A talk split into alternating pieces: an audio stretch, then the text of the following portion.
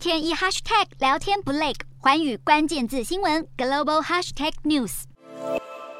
中国外长王毅出访东南亚，首站首先来到了泰国，五日先和泰国总理帕拉育以及泰国副总理兼外长会面。会谈后，双方也进行了深入的战略沟通，达成四方面的重要共识。王毅说，今年是中泰全面战略合作伙伴关系建立十周年，双方同意以共建中泰命运共同体为目标和愿景，开创中泰一家亲新时代，期待以。通道促进物流，物流促进经贸，经贸促进产业，开通更多的旅游专线，使跨境的运输能够更便捷高效率，